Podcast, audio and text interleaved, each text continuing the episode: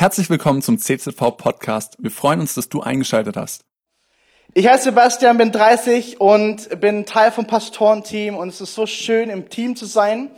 Und ich freue mich wirklich, ich bin heute ganz nervös, weil wir über die Vision reden und Vision ist immer was ganz Tolles, weil Vision begeistert, Vision motiviert, Mission bringt nach vorne. Und vielleicht bist du Gast, vielleicht kennst du uns noch gar nicht so lange. Wenn du uns schon länger kennst, auch kein Problem. Es ist immer wieder gut, über zu hören, was gut und richtig ist. Amen. Ja, liebe Frauen, wie oft hört ihr gerne, dass euer Mann euch liebt? Ah, jeden Tag neu, oder? Wir sind im Netzwerk, zwei Gemeinden, ein Netzwerk mit allen Generationen drinne. Wir wollen in Weikesheim und in Kreilsheim Menschen prägen, Jesus ähnlicher zu werden. Und ich habe euch ein Zitat mitgebracht ähm, von einem Franzosen, ich kann das leider nicht aussprechen, wie der heißt, Antoine Nee, nicht Antoine. Anton? Ich weiß nicht. Egal. Auf jeden Fall sagt er, wenn du ein Schiff bauen willst, wer von euch hat Bock, um ein Schiff zu bauen? wenn du ein Schiff bauen willst, dann trommle nicht Männer zusammen oder Frauen, um Holz zu beschaffen, Aufgaben zu vergeben und die Arbeit einzuteilen, sondern lehre sie die Sehnsucht nach dem weiten, endlosen Meer. Und ich glaube, dass wir manchmal zu wenig darüber sprechen, über die Möglichkeiten, die Jesus in uns tun möchte und durch uns als Gemeinde tun möchte. Weil wenn du das verstehst und du davon ein bisschen abkratzt und sagst, wow, echt jetzt? Mit mir? Dann kannst du gar nicht mehr anders, als zu sagen, okay, Jesus, ich bin dabei. Ich bin dabei. Und ich hoffe, dass wir heute diese Sehnsucht nach dem wecken können, was Jesus tun möchte durch uns hier in Kreuzheim. Durch dich ganz persönlich. Mit deiner Persönlichkeit, mit deinen Schwächen, mit deinen Stärken, mit allem, was du bist. Er ruft dich heute, bist du mit an Bord. Warum Visionstage? Warum eine Themenreihe über Vision? Warum reden wir darüber? Ist doch überhaupt nicht wichtig. Viel wichtiger ist doch, was im Wort Gottes steht. Ja, die Vision steht im Wort Gottes, wirst du gleich merken. Warum gibt es uns überhaupt? Eine ganz ehrliche Frage. Warum gibt es uns als Gemeinde? Noch eine viel wichtigere Frage ist, wenn es uns morgens nicht mehr geben würde, würden die Menschen um uns herum uns vermissen? Boah, eine gute Frage, gell? Was bewegt uns? Was hat uns Gott ins, ins Leitungsteam reingesprochen? Was bewegt uns Leiter? Was bewegt die Ältesten? Was bewegt uns als Mitarbeiter? Was bewegt uns mit allen Generationen zusammen? Wo wollen wir eigentlich hin? Das ist eine wichtige Frage, das ist eine gute Frage. Ich will dich mal kurz fragen, schreibt es auf. Was bewegt euch als Ehepaar? In welche Richtung ist der Kurs gesetzt?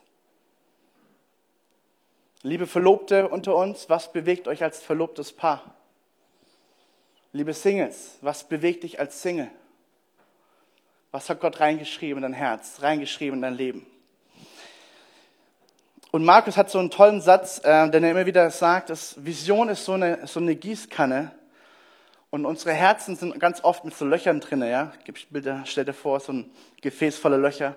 Und wir müssen immer wieder reinkippen. Immer wieder reinkippen. Und liebe Ehepaare, ihr wisst das auch, hey, die Liebe musst du immer wieder reinkippen, tagtäglich. Neu den Liebestank füllen, oder? Oh, okay. Manche sagen ja. Ich hoffe, ihr macht das, okay? Right. Legen wir los. Ich habe euch ein Puzzle mitgebracht. Ich weiß nicht, ob die Bilder noch kommen. Ein Puzzle. Ähm, wer von euch hat schon mal gepuzzelt ohne Vorlage? Schon mal gepuzzelt ohne Vorlage? Mal richtig Hand hoch. Ist gar nicht so einfach, oder? Vor allem, wenn du so ein Puzzle hast mit tausend Teilen, dann merkst du plötzlich, boah, das ist gar nicht so einfach. Ich weiß gar nicht, wo ich anfangen soll. Wo ist überhaupt der Rand? Wo, wo, äh, welches Bild muss ich überhaupt machen? Was ist überhaupt das Motiv? Und so ähnlich ähm, empfinden wir das, wenn wir als Gemeinde unterwegs sind, ohne Vision. Du fängst irgendwas an zu puzzeln, du versuchst Teile zu bewegen, aber irgendwie macht das überhaupt keinen richtigen Sinn für dich, weil du keine Vorlage hast. Und wir möchten heute gemeinsam reinschauen, was sagt das Wort Gottes uns als Gemeinde, uns persönlich und nach dieser Vorlage wollen wir die Gemeinde puzzeln, bauen, Menschen setzen, Menschen pflanzen, dass Leute aufgehen zu Gottes Ehre. Verstehst du? Wenn du ein Bild vor Augen hast, kannst du plötzlich positionieren. Und du kannst sagen, wow, da gehöre ich hin. Hier mit meinen Stärken, hier mit meinen Gaben, hier bin ich richtig und ich nehme meine Verantwortung wahr und ich präge mein Umfeld mit. Amen. Okay, was ist unser großes Bild? Was bewegt uns als Gemeinde? Da schauen wir rein in Apostelgeschichte, ähm, Kapitel 2, Vers 42, da heißt es, was das Leben der Christen prägte, waren die Lehre, in der die Apostel sie unterwiesen, ihr Zusammenhalt in gegenseitiger Liebe, ihre Hilfsbereitschaft, das Mahl des Herrn und das Gebet. Jeder Mann in Jerusalem war von einer tiefen Ehrfurcht vor Gott ergriffen. Und durch die Apostel geschahen zahlreiche Wunder, viele außergewöhnliche Dinge. Wer hat von euch Sehnsucht, dass das auch passiert? Boah, boah, ist der Hammer. Alle, die an Jesus glaubten, hielten fest zusammen und teilten alles miteinander, was sie besaßen. Uh, das ist kritisch. Moment, ich muss was abgeben. Mein Haus ist dein Haus, mein Auto dein Auto. Äh, wow. Ja, so haben die gelebt. Sie verkauften sogar Grundstücke und sonstigen Besitz und verteilten den Erlös entsprechend den jeweiligen Bedürfnissen an alle, die in Not waren. Ey, das ist schon eine krasse Auswirkung, oder? Einmütig und mit großer Treue kamen sie Tag für Tag im Tempel zusammen, also im Gottesdienst. Außerdem trafen sie sich täglich in ihren Häusern, um miteinander zu essen und das Mahl des Herrn zu feiern. Ich habe überlegt, boah, könnte ich das jeden Tag volles Haus? Ja, würde ich auch sagen, heute ist gut, mal alle raus, ich brauche Luft für mich. Aber die haben sich jeden Tag getroffen. Die haben einfach, was hat einen neudeutschen Bock, ja? Das heißt, ich hatte Lust darauf, ich hatte Freude daran, meinen Nächsten zu sehen und ich wollte mit ihm zusammen sein. Interessant. Und jetzt kommt was, was ich richtig interessant finde. Ihre Zusammenkünfte waren von überschwänglicher Freude und aufrichtigem Herzen geprägt.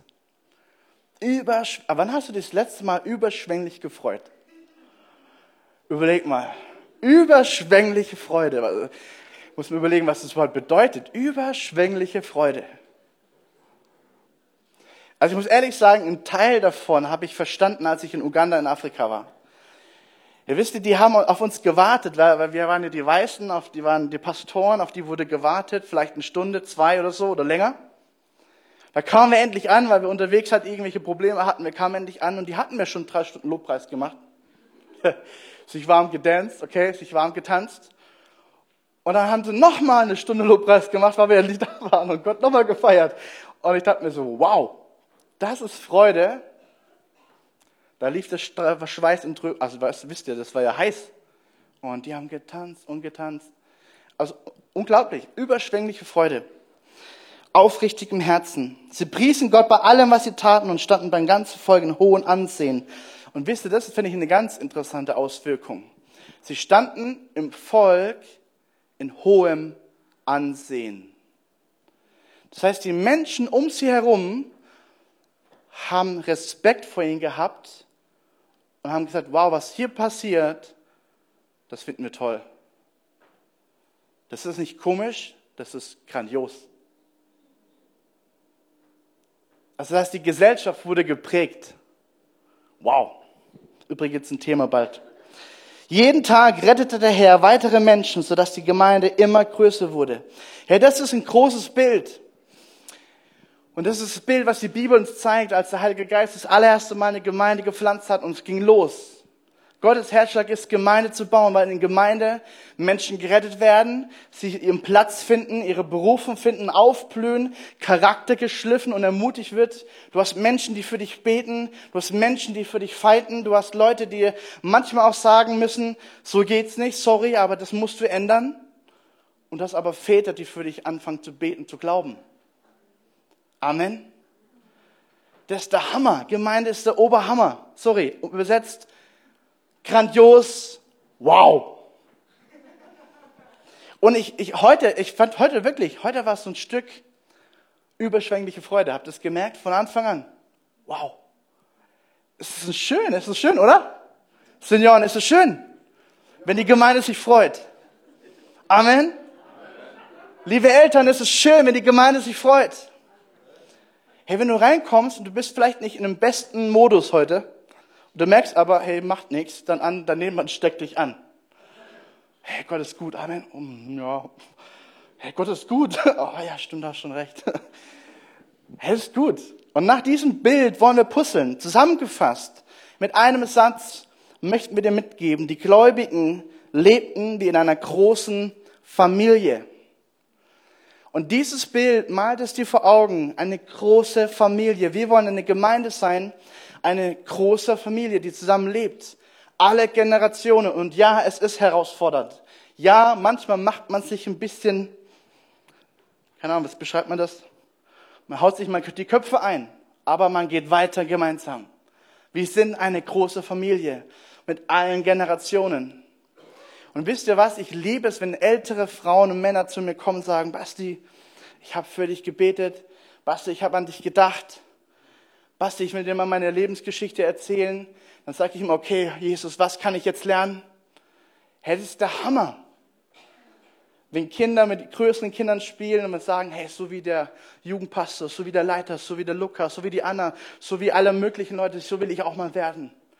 Wenn Teenies, andere Teenies plötzlich schulen und lehren und sagen, hey, ich zeig dir den Weg, den ich bisher gegangen bin, ich nehme dich an die Hand, ich gehe mit dir mit. Wenn Kleingruppen sich treffen und wirklich Spaß haben am Leben, miteinander beten, miteinander weinen, miteinander lachen. Wenn es einmal gefeiert wird, wenn Heilung geschieht. Oh, was habe ich mich gefreut, als Tamara geheilt wurde in unseren Evangelisationstagen. Weißt du, Tamara, ich habe mich mehr gefreut als du. Weil ich sage so, wow, Heilung, wow. Überschwängliche Freude. Hey, wir wollen eine Familie sein, die sich einander trägt, einander schleift, einander ermutigt. Hast du dieses Bild vor Augen?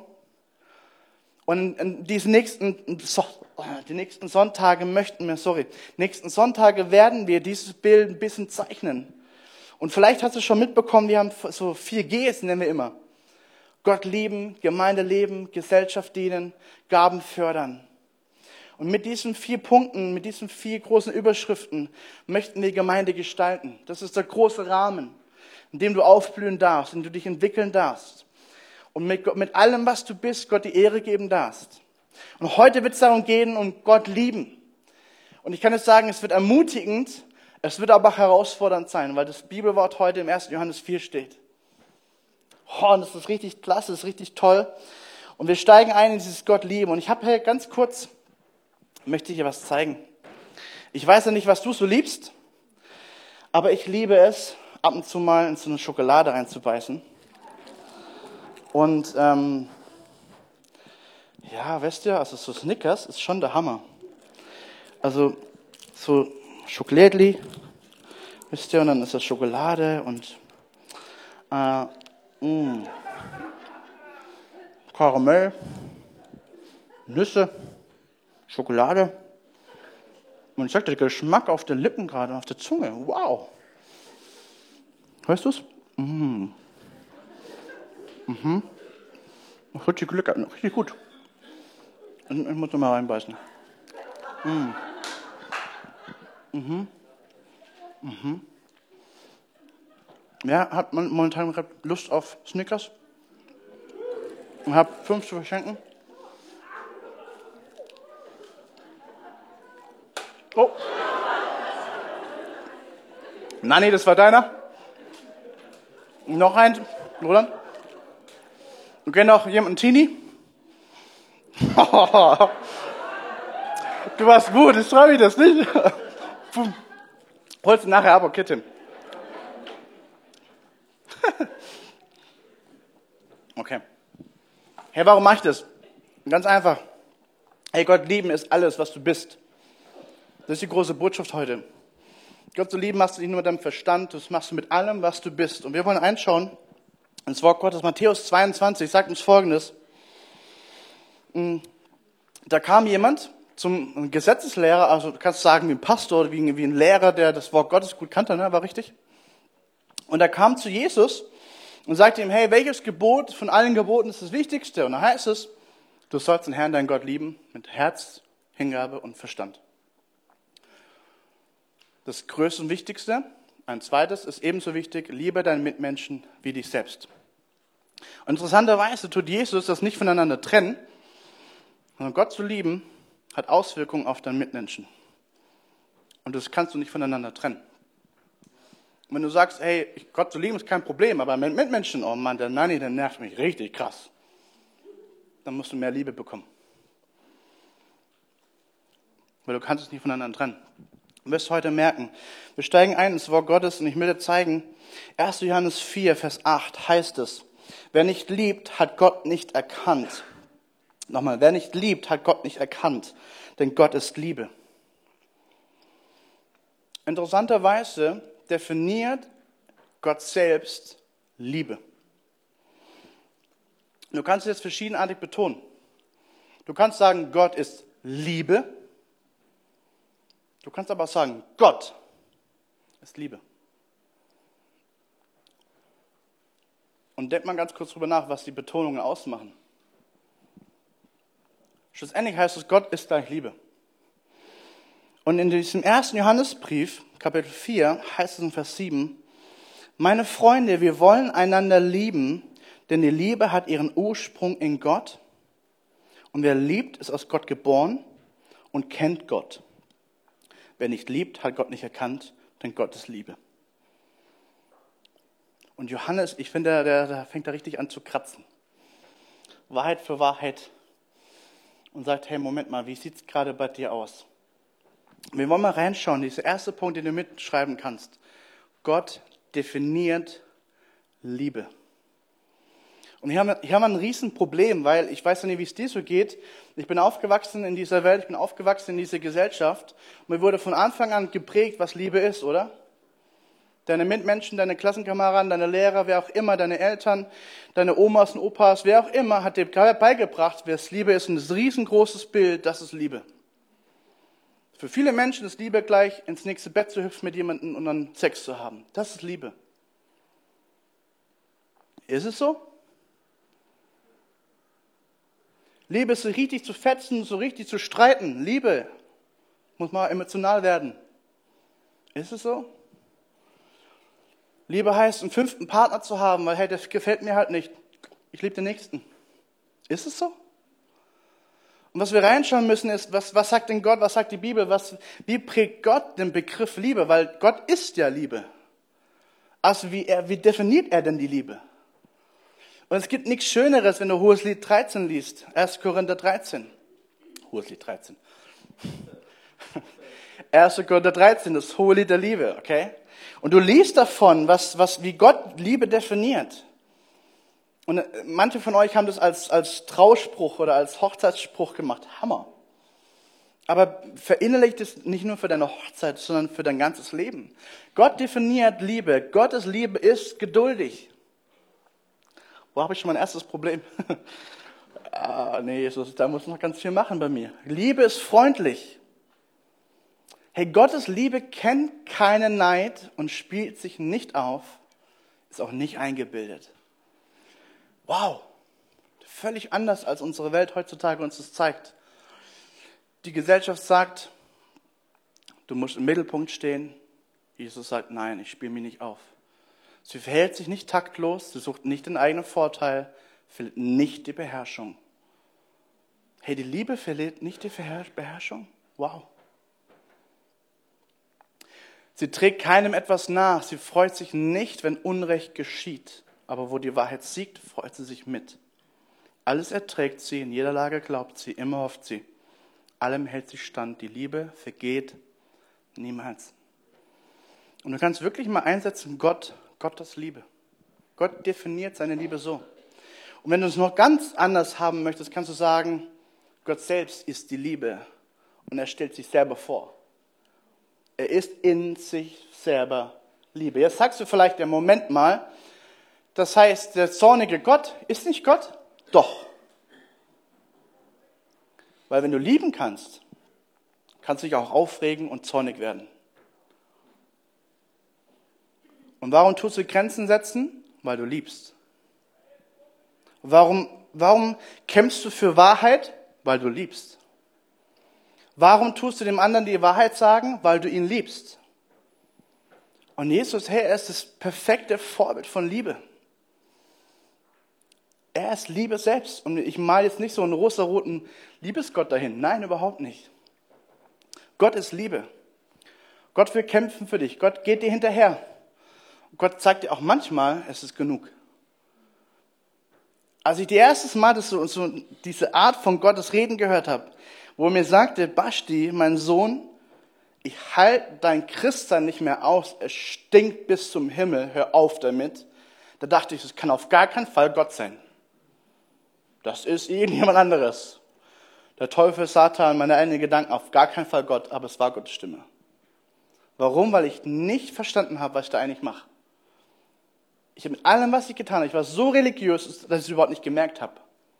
Und ich habe versucht, mit allem, was ich bin und mit allem, was ich tue, Liebe Gottes zu erkaufen, zu erarbeiten. Und es hat jemand ihm gestunken, hat gesagt, hey, sorry, so nicht. Das ist nicht mein Evangelium. Das ist nicht diese Botschaft, die ich in meiner Bibel drin habe. Richtig? Du kannst Gott niemals beeindrucken. Und du kannst auch niemals dir irgendwas erarbeiten, weil Gott geht nicht. Dann hast du Gnade nicht verstanden.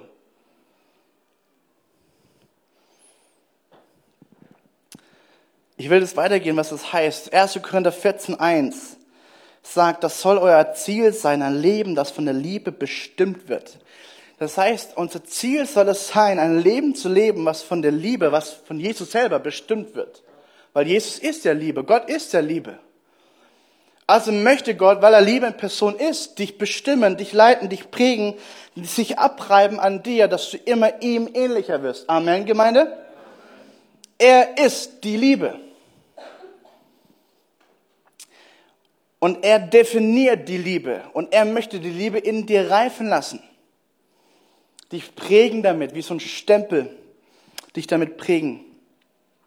Und vielleicht kennst du das. Habt ihr manchmal so ältere Leute gesehen, die so einen, Hund dabei haben? Und es gibt manchmal die Momente, wo das Herrchen wie der Hund aussieht. Habt ihr schon mal gesehen? Es ist wirklich goldig. Denkst du, hä, das ist eine Ähnlichkeit. Der Schnauzer und irgendwie der Pudel, hä, das ist schon irgendwie ähnlich. Es ist wirklich witzig und goldig zur gleichen Zeit. Da hat sich jemand angepasst. Ich weiß jetzt nicht, ob das Hörchen im Mund oder unter dem Hörchen. Egal, anderes Thema. Wenn du ein älteres Ehepaar äh, siehst, die miteinander spazieren, Händchen in Händchen, und die haben den gleichen Schritt drauf, genau gleich. Warum? Weil sie schon lange gemeinsam spazieren gehen. Sie kennen sich. Er ist ein schönes Bild.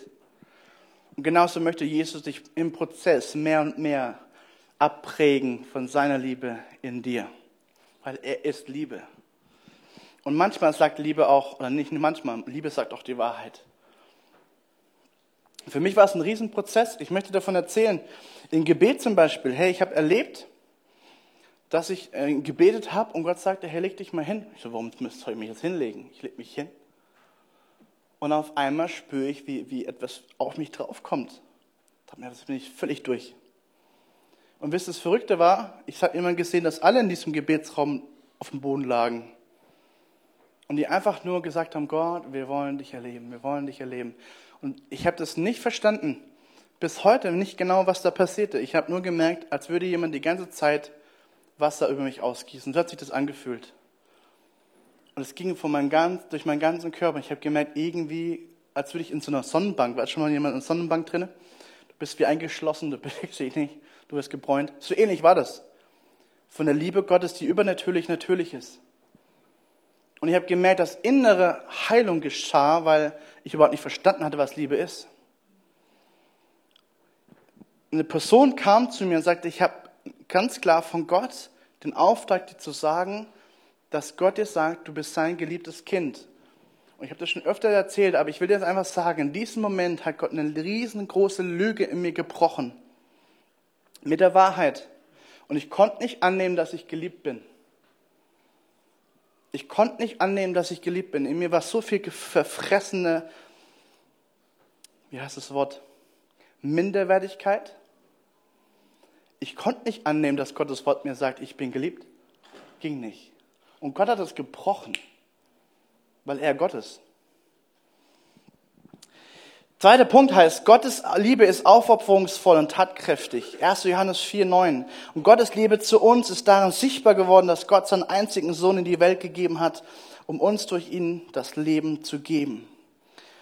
Also die Liebe bleibt nicht einfach nur irgendwo im Himmel, weit, weit weg von uns. Nein, Gott sagt, die Liebe ist so perfekt, so gut, so wow, dass es jeder Mensch haben muss. Das Problem ist, dass die Menschen es gar nicht haben können.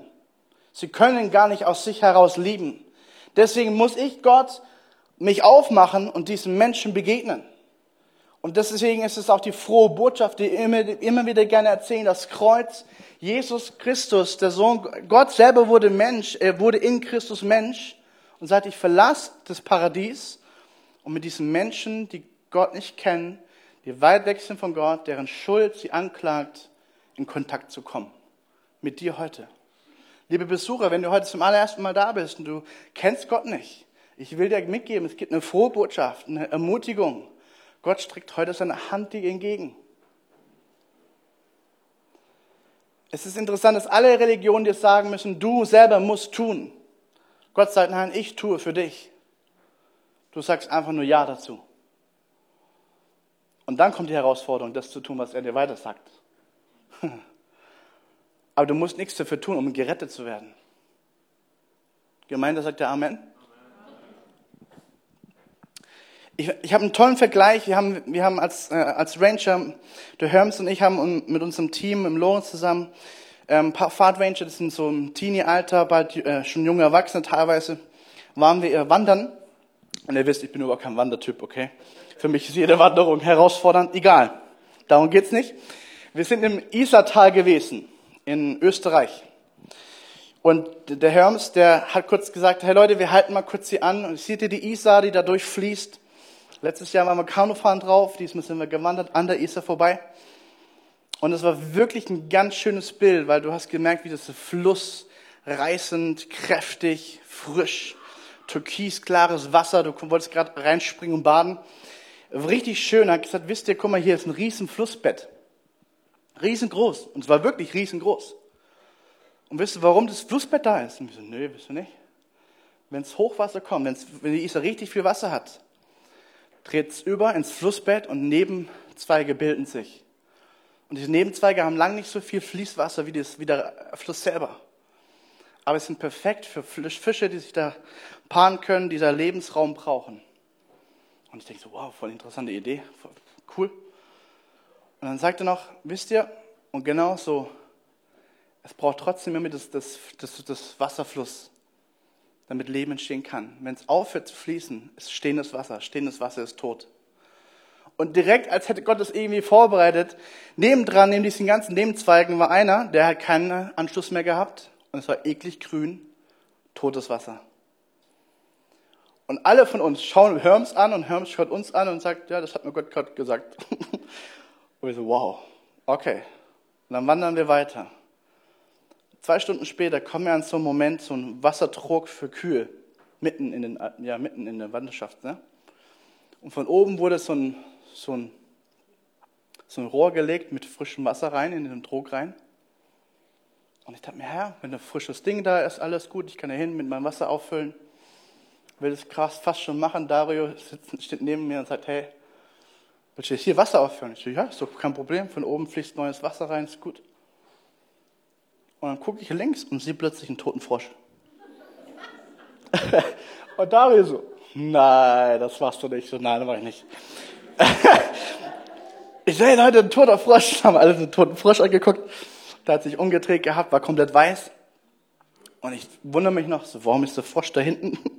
Wie kommt er überhaupt rein? Und es rattert so und plötzlich spricht der Heilige Geist zu mir. Weißt du, genau so sieht es manchmal in unserem Leben aus. Nach außen stand alles richtig, aber die Sünde hat sich verkrochen und vergiftet das komplette Wasser. Weil von oben floss dann frisches Wasser rein. Problem war nur, der tote Frosch war drin. Und ich habe gemerkt, wow, Jesus, das ist voll die Botschaft. Und wisst ihr, so ähnlich muss unser Leben ausgeschaut haben, bevor Jesus sein Leben erreicht hat. Sünde ist drinne und du hast es ein bisschen versteckt, man sieht es nicht sofort, aber es vergiftet dich völlig. Es trennt dich von Gott. Und Gott sagt, hey, ich komme und mache alles neu. Ich reinige alles. Ich vergib dir die Schuld, weil ich mein Leben für dich gebe. Und die Frage ist, glaubst du das oder glaubst du es nicht? Wichtige Botschaft ist, Gott liebt dich zuallererst. Wichtig ist, du kannst gar nicht aus dir heraus lieben, bevor nicht Gott diese Liebe in dir erweckt. Der nächste Bibelvers heißt 1. Johannes 4, Vers 10. Das ist das Fundament der Liebe. Nicht, dass wir Gott geliebt haben, sondern, dass er uns geliebt und seinen Sohn als Sühneopfer für unsere Sünden zu uns gesandt hat.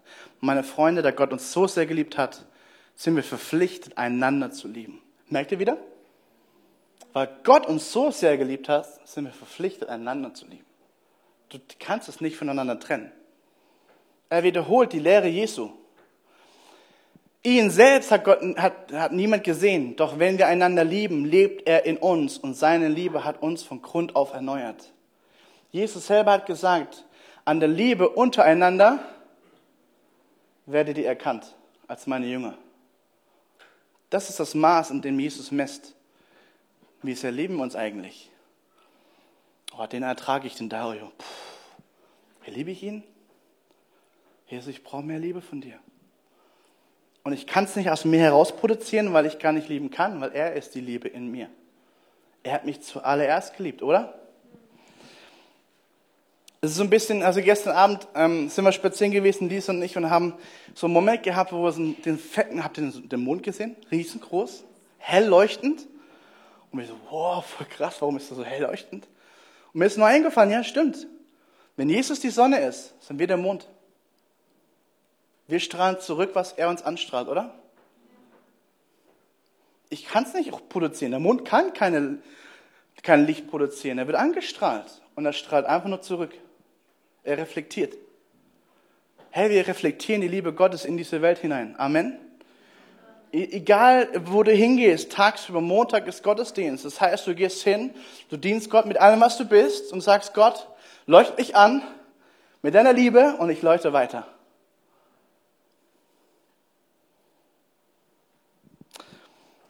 Ich mache weiter und weil ich ganz was Einfaches beibringen möchte. Nummer vier, lass Raum, lass die Liebe Gottes in dir regieren. Gib Raum. 1. Johannes 4,16 heißt es, noch was gibt uns die Gewissheit, mit Gott verbunden zu sein, wenn wir haben erkannt, dass Gott uns liebt und haben diese Liebe unser ganzes Vertrauen geschenkt. Also merkt ihr, wir haben erkannt, das war eine Erfahrung von Herz, Herz und Verstand. Ist was ganzheitliches. Wir haben erkannt, dass Gott uns liebt. Wir haben erlebt, wir haben geglaubt im Wort Gottes. Wir haben erkannt und haben diese Liebe unser ganzes Vertrauen geschenkt. Das braucht, das ist deine Antwort, wenn Gott dich liebt. Du schenkst Vertrauen darin. Du antwortest mit Vertrauen. Ja, Gott, ich sag Ja zu dir. Ja, Gott, ich vertraue dir. Ja, Gott, ich folge dir nach. Ja, wenn das du mir sagst, dann ist es gut für mich. Auch wenn ich es gerade nicht verstehe, ich vertraue dir denn du liebst mich. Du bist für mich. Wer kann was gegen mich haben? Merkst du? Gottes Liebe und wer sich von der Liebe bestimmen lässt, merkst du, bestimmen, prägen, leiten, bestimmen lässt, lebt in Gott und Gott lebt in ihm. Hey, liebst du in Gott? Lässt du dich von der, von der Liebe Gottes bestimmen? Lässt du dich auch manchmal schleifen von der Liebe Gottes? Am Freitag hatten wir so einen Moment, Nanni und ich mit Markus gemeinsam im Büro und hey Markus, er ist unser Freund, er ist unser Pastor, er ist unser Chef. Und in diesem Moment, ich wusste, er mag das, er liebt uns. Aber das war Wahrheit und die Wahrheit hat weh. Oder Nanni, ich weiß nicht, wie es dir ging, aber mir tat es weh. Ich sagte, ja, okay, ja, Markus, du hast recht, es ist eine Schwäche und ich werde daran arbeiten. Es war gut. Aber es hat weh. Ist es deswegen schlecht? Nein. Und ich wusste, ich habe Markus erkannt, okay? Ich kenne ihn seit sechs, sieben Jahren. Er will mein Bestes. Er ist für mich. Er ist mein größter Fan. Neben Gott. Alright?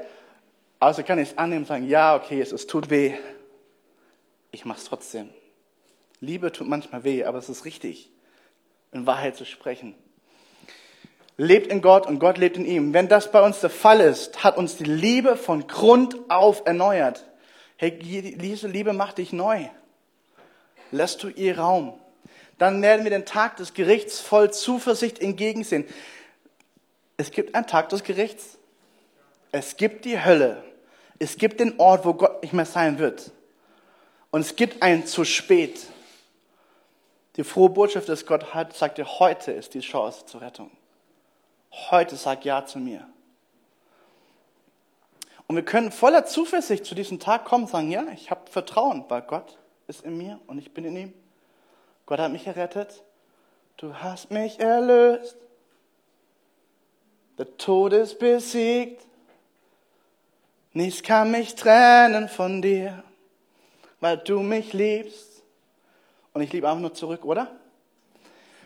Dann werden wir, ja genau, dann auch wenn wir noch in dieser Welt leben, sind wir noch wie Christus mit dem Vater verbunden. Nächster Vers. Wo die Liebe regiert, hat die Angst keinen Platz. Liebe Leute, liebe Geschwister, liebe Gäste, wo die Liebe regiert, hat die Angst keinen Platz. Und die Frage ist, darf die Liebe Gottes, weil Gott ist Liebe, also darf Jesus Christus in dir regieren? Und darf er sagen, lieber Basti, das muss raus. Das will ich nicht. Das ist nicht gut für dich. Das hol rein, das ist gut für dich. Das ist Regieren, oder? Er entscheidet, was gut für dich ist. Ich vertraue ihm, weil er mich liebt. Merkst du den Kreislauf? Angst hat man nämlich nur, wenn man mit einer Strafe rechnen muss. Wer sich also noch vor dem Gericht fürchtet, bei dem ist die Liebe noch nicht zum vollen Durchbruch gekommen. Ich lade dich ein, lass der Liebe Gottes Raum in dir. Liebe Band, ihr dürft euch ready machen. Der tiefste Grund für unsere Zuversicht liegt in Gottes Liebe zu uns. Wir lieben, weil er uns zuallererst geliebt hat. Nochmal, ich wiederhole es nochmal. Der tiefste Grund für unsere Zuversicht liegt in Gottes Liebe zu uns. Wir lieben, weil er uns zuallererst geliebt hat. Und wir lieben ihn zurück. Mit allem, was wir sind. Verstand. Hast du mal Jesus, liebst du Jesus mit deinem Verstand? Liebst du Jesus mit allem, was du bist, ganzheitlich? Die Frage ist, liebst du auch deinen Nebenmann und Nebenfrau? Andere Bibelstellen sagen, dass Jesus der Weinstock ist, wie es sind die Reben. Hey, was ist eine Rebe ohne Weinstock? Nichts. Es muss verbunden sein, um Leben zu haben. Was sind wir ohne Jesus? Menschen ohne Liebe. Menschen ohne Gnade. Menschen ohne Hoffnung. Und mach die Augen auf, bitte. Du siehst Menschen um dich herum, wie sehr sie sich anstrengen, irgendeinen Sinn in diesem Leben zu finden. Sich anzustrengen, Ansehen von Menschen zu bekommen. Und du stehst neben dran und sagst, hey Leute, übrigens, ich habe eine gute Botschaft. Ich, ich habe Jesus, er gibt mir Hoffnung, er gibt mir Sinn. Er macht mein Leben reich. Und das ist völlig anders, als unsere Gesellschaft prägt, aber wir prägen mit der Liebe Gottes. Amen. Wir sind Christen, die prägen wollen. Wir sind eine Gemeinde, die prägen wollen, Gott lieben. Und ich lade dich ein, in diesem Punkt, in dieser Wahrheit aufzugehen, Raum zu geben und Gott zu sagen, Herr Jesus, ich will dich noch mehr lieben. Es gibt kein Maß, ich will dich mehr lieben, weil du mich noch mehr liebst. Und ich will darin gut werden, dich zu lieben. Und weil ich liebe, will ich die andere lieben. Und ich habe nochmal einen ganz wichtigen Punkt. Ganz praktisch, jetzt wird's praktisch, bist du ready? Was Liebe ist, haben wir an dem erkannt, was Jesus getan hat. Er hat sein Leben gegeben für uns. Daher müssen auch wir bereit sein, unser Leben für unsere Geschwister herzugeben. Angenommen, jemand, der alles besitzt, was er zum Leben braucht, sieht seinen Bruder oder seine Schwester in Not leiden. Nächstes.